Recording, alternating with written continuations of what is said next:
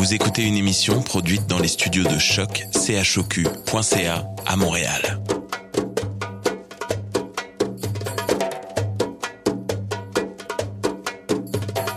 Bienvenue à Radio Dodo, une émission dédiée aux tout petits enfants en difficulté. Radio Dodo est neutre et patronné par la Commission canadienne pour l'UNESCO.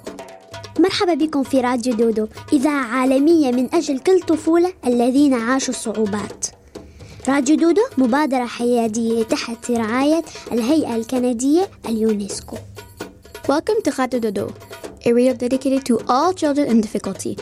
Radio Dodo is neutral and patroned by the Canadian Commission of the UNESCO. Vous écoutez Radio Dodo. You're listening to Radio Dodo. تسمعوا راديو دودو بسبب الأوضاع الحالية نتيجة فيروس الكورونا تم التسجيل بهاتف نقال مما يغير من جودة الصوت. نعتذر وشكرا لتفاهمكم. مساء الخير يا أصدقائي. معكم زهرة. مرحبا بكم في راديو دودو. الليلة نحتفل في كوكب الأرض. لهذه المناسبة طرحت أنا وأختي الصغيرة آية.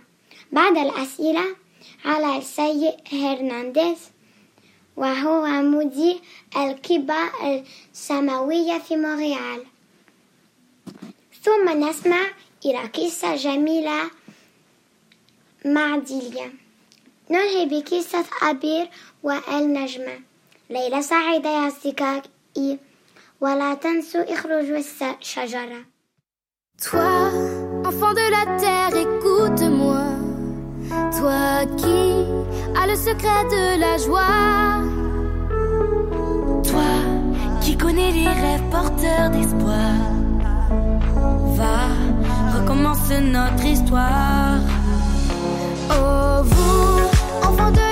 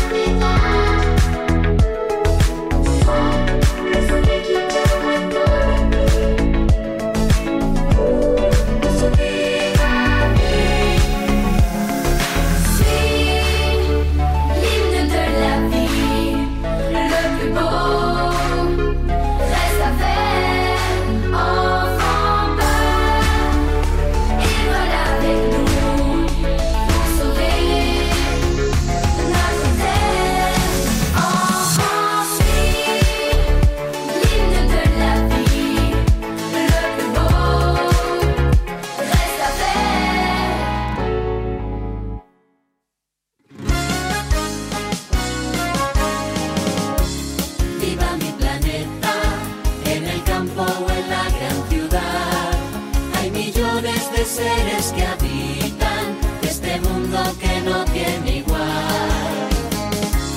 Viva mi planeta, nunca es tarde para comenzar a entender y a querer nuestra tierra, pero con responsabilidad.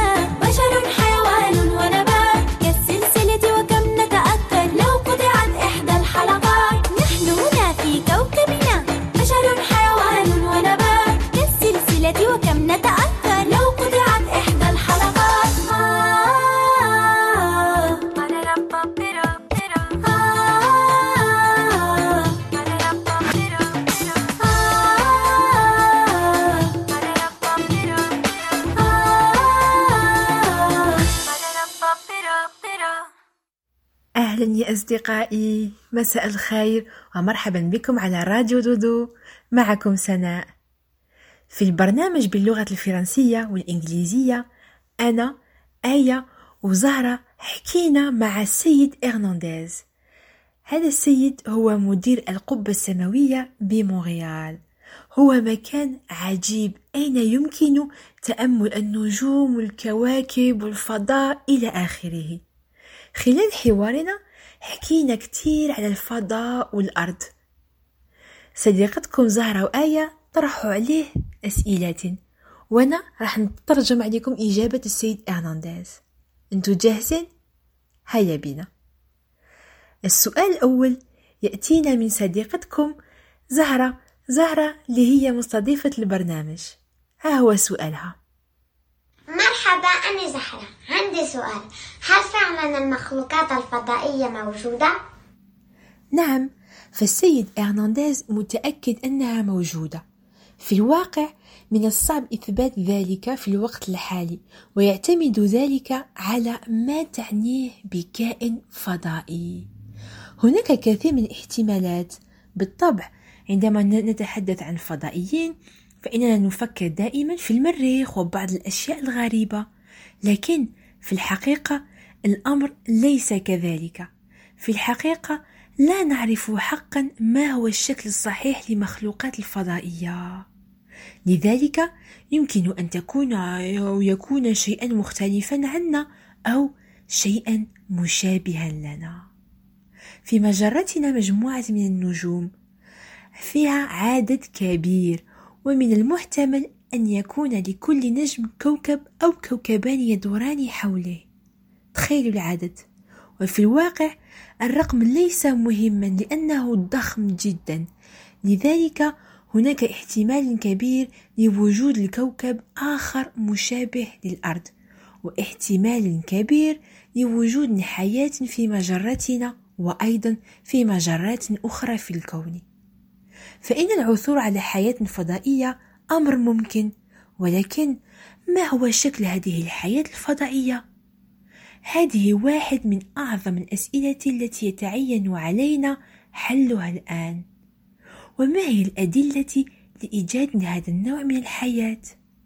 لذلك عندما نبحث عن الحياة خارج نظام الأرض فإننا نبحث عن الأكسجين والكربون والميكروبات ونحن على يقين من أن نجدها. وإذا وجدنا كائنات فضائية لها نفس الشكل مثلنا فسيكون من الصعب التواصل لأن الكون ضخم والطريقة الوحيدة التي يجب أو يمكننا أن نتواصل بها هي الضوء. وعندما نريد أن نناقش مع كائن فضائي يجب أن يكون أيضا على نفس التطور نفس الشكل من الذكاء مثلنا. لذلك فهو صعب للغاية ولكنه ممكن غير مستحيل. ويعمل علماء الفيزياء الفلكية بجد للعثور على هذا الدليل على الحياة. والسيد إرنانديز متأكد من أننا سنجد بعض الأدلة في حوالي خمسة سنوات لأننا سنرسل تلسكوبا جديدا إلى الكون قريبا. والسؤال الثاني والأخير يأتينا من آية. آية هذه الكتكوتة هي أخت زهرة. هيا نسمع سؤالها. مرحبا أنا آية. عندي سؤال. لماذا لا يمكن العيش على كواكب أخرى؟ سؤال مثير للاهتمام لأنه في الوقت الحالي هناك شروط معينة ضرورية حتى يتمكن المرء من العيش على الكواكب. والشرط الأساسي للعيش على الكواكب هو أنه يجب أن يكون هناك غلاف جوي وأن يكون هذا الجو قابلا للتنفس. لذلك في نظامنا الشمسي يوجد حاليا كوكب واحد فقط لديه هذه الحالة وهو كوكب الأرض. إنها قطعة حجرية أو حجر الذي يدور حول الشمس. وجميع الكواكب الأخرى ليس لديها هذه الفرصة.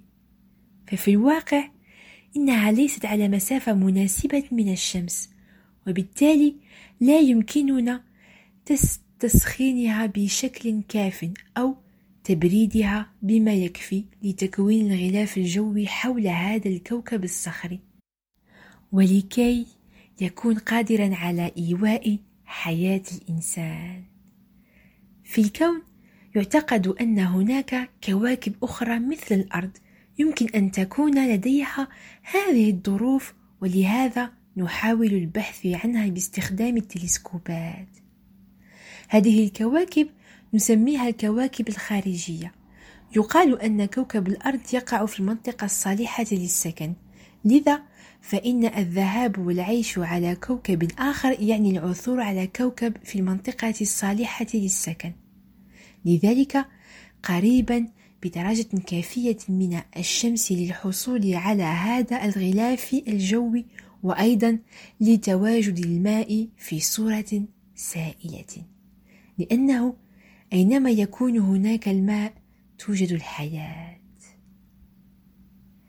لذا فالغلاف الجوي والماء أساسيان ومن الصعب جدا العثور عليهما في مكان آخر. في الوقت الحالي أرسلنا روبوتات لاستكشاف كوكب المريخ. على سبيل المثال وفي الواقع على المريخ هناك جو صغير جدا ليس فريدا من نوعه بالنسبة للإنسان والبشر. يتكون هذا الغلاف الجوي من ثاني أكسيد الكربون وليس فيه أكسجين ونيتروجين كما هو الحال على الأرض. لذلك لا يمكننا تنفسها. يجب علينا إحضار الأكسجين إلى الكوكب ومن الصعب جدا القيام بذلك. أو عليك أن تغير الجو وهذا موجود فقط في الكتاب الخيال العلمي في الوقت الحالي. لذلك من الصعب جدا الانتقال والعيش على كوكب آخر.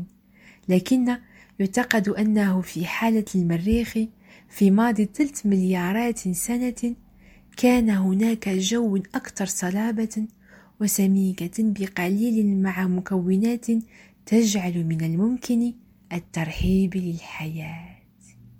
لكننا هنا نتحدث عن حياة البكتيريا والميكروبات وليس الأنواع البشرية.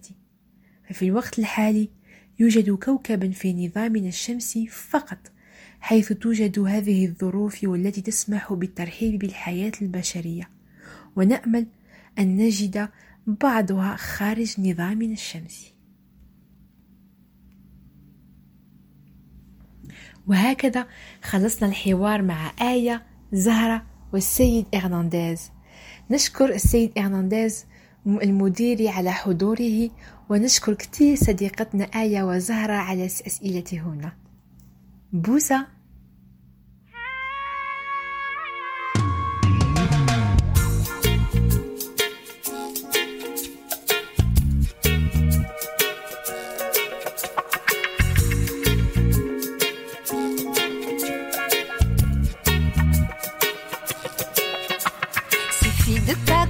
Simplement d'une graine déposée dans son ventre pour qu'elle devienne pleine. C'est fou tout ce qu'elle a pu nous donner. Des fleurs, des fruits, de l'eau, du soleil pour l'été. Elle a mis des étoiles dans le fond de la mer, du vent dans les voiles, des oiseaux dans les airs. Elle a inventé des êtres si différents, allant des bactéries jusqu'aux gros éléphants. Merci à ma planète. J'aime, j'aime, j'aime comme elle est faite. Merci à ma planète. J'aime, j'aime, j'aime comme elle est faite. Elle t'a donné la vie des rires et des pleurs. T'a remis une palette de toutes les couleurs. Elle s'est faite discrète, jolie petite planète. Et toi tu marches sur son dos, tu roules sur sa tête. Merci, merci à ma planète.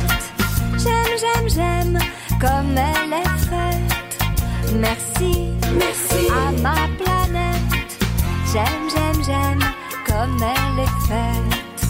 Merci, merci à ma planète. J'aime, j'aime, j'aime comme elle est faite. Merci, merci à ma planète. J'aime, j'aime, j'aime comme elle est faite. Si des hommes inconscients viennent nous l'abîmer, avec leur détergent, leur poison, leurs déchets, elle peut compter sur moi, moi je la défendrai. Je planterai des arbres, je la protégerai. Je nettoierai ses plages, je la surveillerai je la préserverai. Merci, merci à ma planète. J'aime, j'aime, j'aime comme elle est faite. Merci, merci à ma planète. J'aime, j'aime, j'aime comme elle est faite. Merci, merci à ma planète.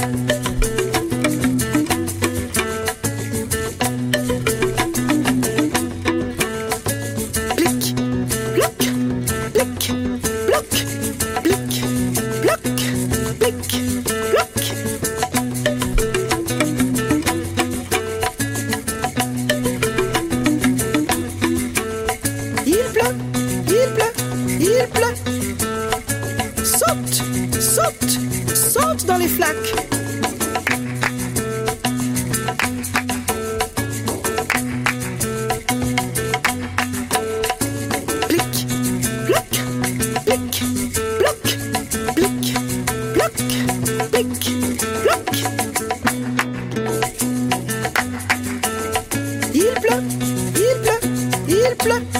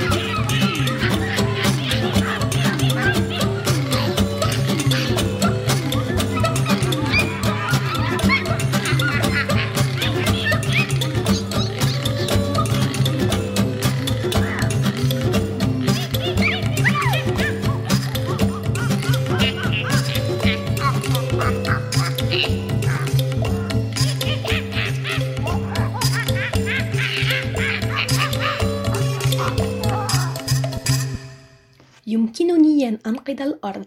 بقلم أليسون إنش وفيفيانا جاروفولي يحب ماكس الوحش الصغير رمي أغلفة الحلوى.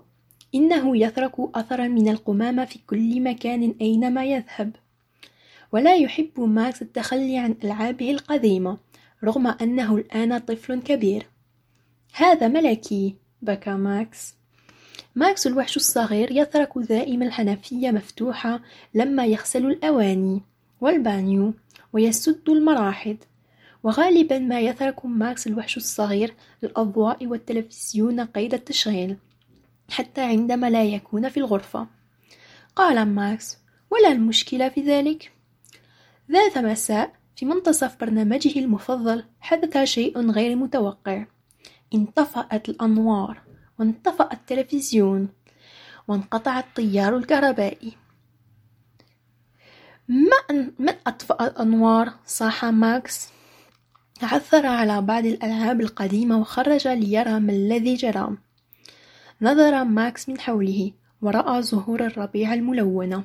سمع صراصير الليل والصوت البومة حتى أنه رأى شهابا يتلألأ في السماء الليل. قال ماكس واو ما هذا الشيء الجميل جدا. لما تضيء الأنوار من جديد شعر الوحش الصغير ماكس بشيء جديد. بدأ في ملاحظة أشياء لم يلاحظها من قبل. ذلك الصيف ذهب ماكس الوحش الصغير إلى الشاطئ. هز أصابع قدميه في الرمال وشاهد الشمس تتألق على الأمواج ورأى دولفينا يقفز من الماء. التقط ماكس زجاجة قديمة وعلبة من الآيس كريم يرميها في سلة المهملات قال إن التلوث يجعل الشاطئ قبيحا وإنه يضر الحيوانات والنباتات. في الخريف يتأمل الوحش الصغير ماكس الأوراق الملونة حمراء وبرتقالية وصفراء. يقفز في أكوام الأوراق مع أصدقائه. الأوراق جميلة جدا واللعب فيها أكثر متعة من مشاهدة التلفزيون صرخ ماكس. بعد القفز في أوراق الشجر لا يريد ماكس ترك الفوضى لذلك يقوم بتحويل الأوراق إلى السماد. قال ماكس الأوراق الفاسدة تساعد الأرض على نمو أزهار جديدة. في الشتاء يلاحظ ماكس الوحش الصغير عجائب رقاقات الثلج. كل ندفة ثلجية رقيقة تشبه جوهرة كريستال.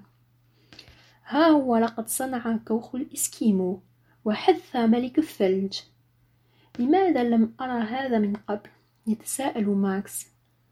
إن الأرض جميلة جدا. منذ ذلك الحين لم يعد الوحش الصغير ماكس يبذر الماء.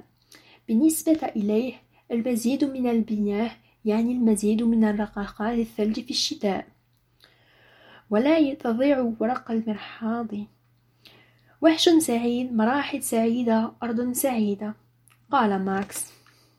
الآن ماكس الوحش الصغير لا يبذر الكهرباء أبدا يطفئ كل نور إلا التي يستعملها. ونادرا ما يشاهد التلفاز لكن عندما يفعله يقوم بإقفاء تشغيله بمجرد انتهاء البرنامج. النهاية. Did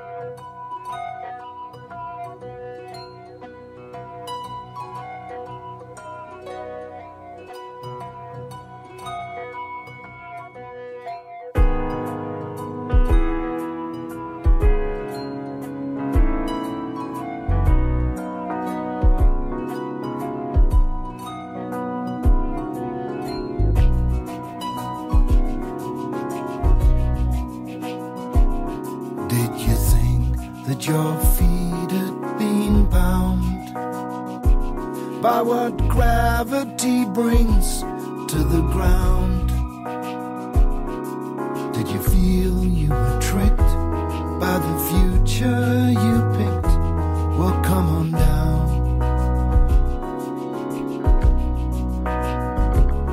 All these rules don't apply when you're high in the sky. So come on down.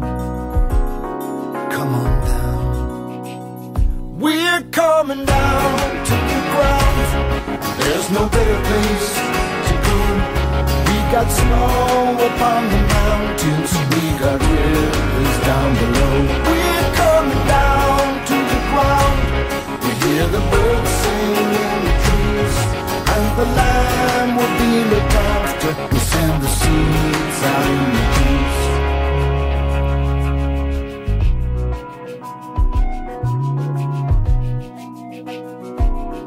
Did you think you'd escaped from routine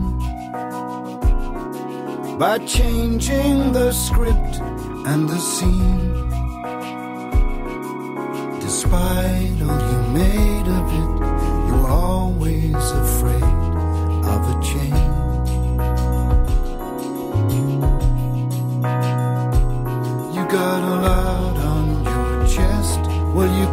Come as my guest, so come on down. Come on down. We're coming down to the ground. There's no better place to go. We got snow upon the mountains. We got rivers down below. We're coming down to the ground. We hear the birds sing in the trees, and the land send the seeds out in the breeze. Like the fish in the ocean, we felt at home in the sea. We learned to live off the good land. We learned to climb up a tree. Then we got up on two legs. But we wanted to fly. And when we messed up our homeland, we set sail for the sky. We're coming down to the ground. There's no better place to come. We got snow upon the mountains, we got rivers down below. We're coming down to the ground. We hear the birds sing in the trees, and the land will be looked after. We send the seeds out in the breeze. We're coming down, coming down to earth, like babies at birth.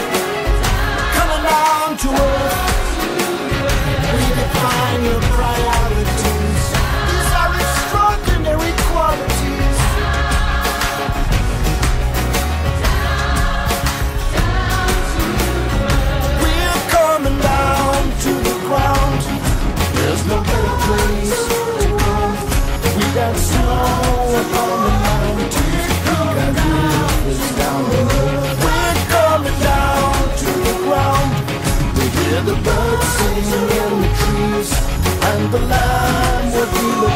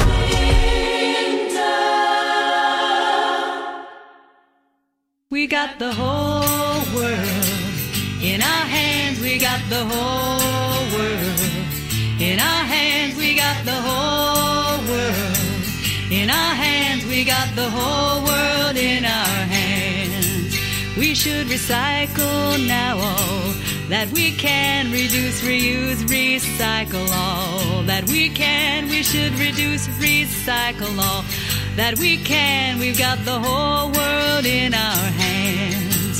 Be kind to plants and animals in our land. Be kind to plants and animals in our land. Be kind to plants and animals in our land. We've got the whole world in our hands. We've got the whole world in our hands. We got the whole world in our hands. We got the whole world in our hands. We got the whole world in our hands. Shake hands with sisters and brothers throughout land. Join hands with sisters and brothers too. throughout the land. Join hands with sisters and brothers too. throughout the land. We got the whole world in our hands. Well, you dream your bright dream, then do all you can. Dream your bright dream, then do all you can. Dream a bright dream, then do all you can. We've got the whole world in our hands.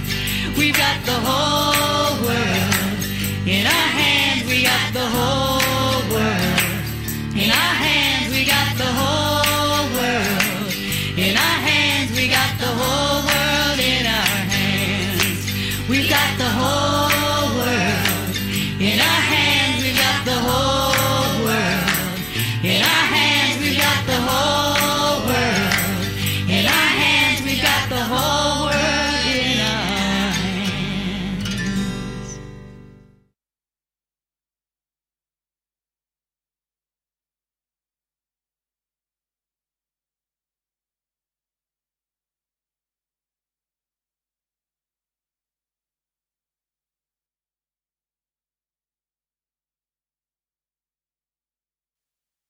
عبير والنجمة.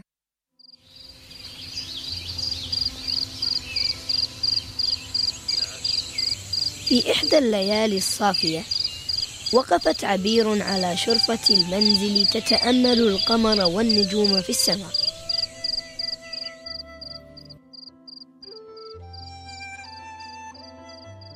آه أيتها النجمة ليتني كنت مثلك نجمة في السماء. ولماذا تريدين أن تكوني مثلي؟ أحب السماء فهي واسعة وبها أشياء جميلة. أنت مخطئة فالأرض واسعة وجميلة أيضا. والآن تعالي معي لأريك جمال الأرض. عبير تمتطي النجمة وتبدأ الرحلة. انظري ماذا يوجد على الأرض. منزلك ألديك بيت في السماء؟ لا يا عزيزتي لا نستطيع بناء منزل في السماء وتستمر الرحلة هل تعرفين ذلك المبنى؟ المباني كثيرة هذه مدرستك ألا يوجد لديكم مدارس في السماء؟ نعم لا يوجد لدينا مدارس في السماء أنا أحب مدرستي ولا أريد أن أفارقها وهذه هي الحديقة الموجودة بجانب منزلك. ما أجملها؟ هل لديكم حدائق في السماء؟ طبعا لا. انظري ما أجمل البحر. وطبعا ليس لديكم بحر في السماء. وإشراقة الشمس ما أروعها. هل لاحظت جمال الأرض؟ نعم ولا أريد أن أغادرها أترغبين التحول إلى نجمة؟ لا وأعيديني إلى شرفة منزلي الجميل. إلى اللقاء. زورينا مرة أخرى. إلى اللقاء.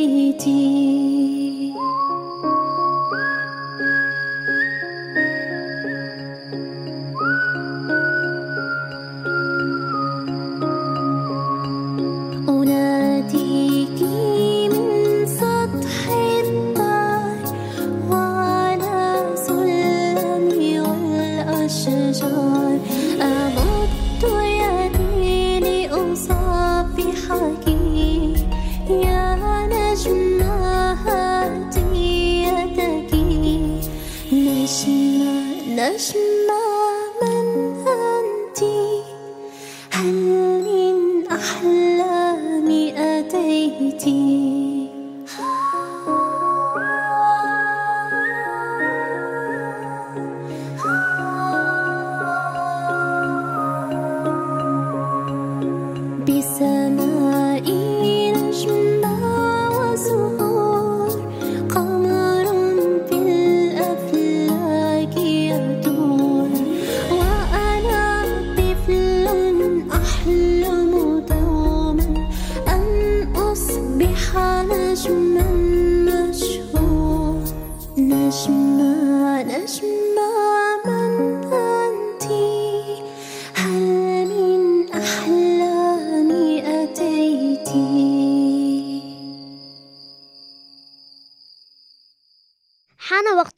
يلا ناموا للأسبوع القادم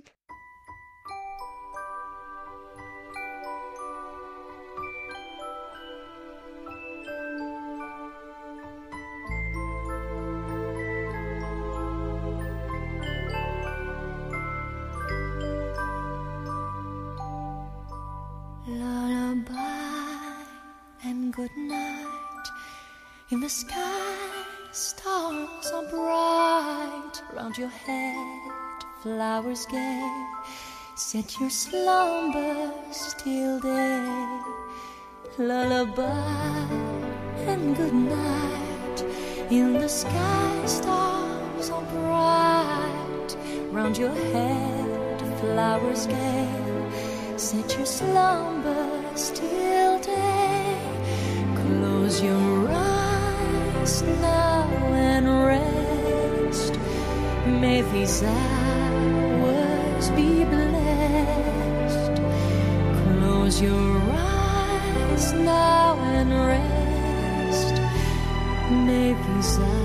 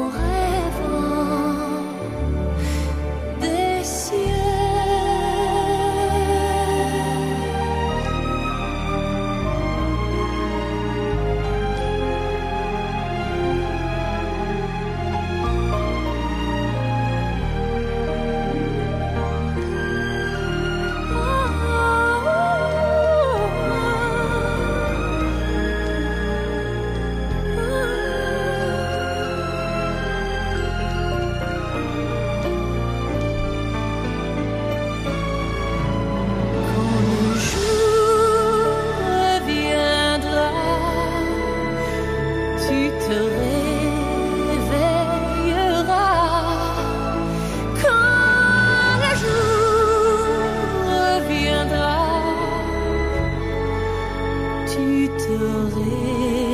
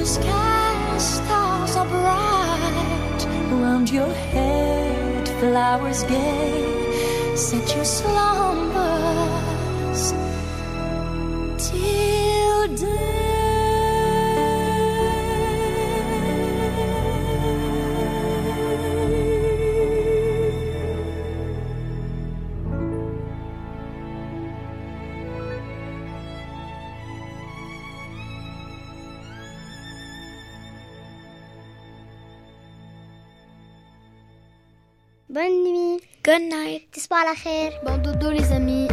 Bon dodo. تصبحوا على خير. Bon dodo les amis.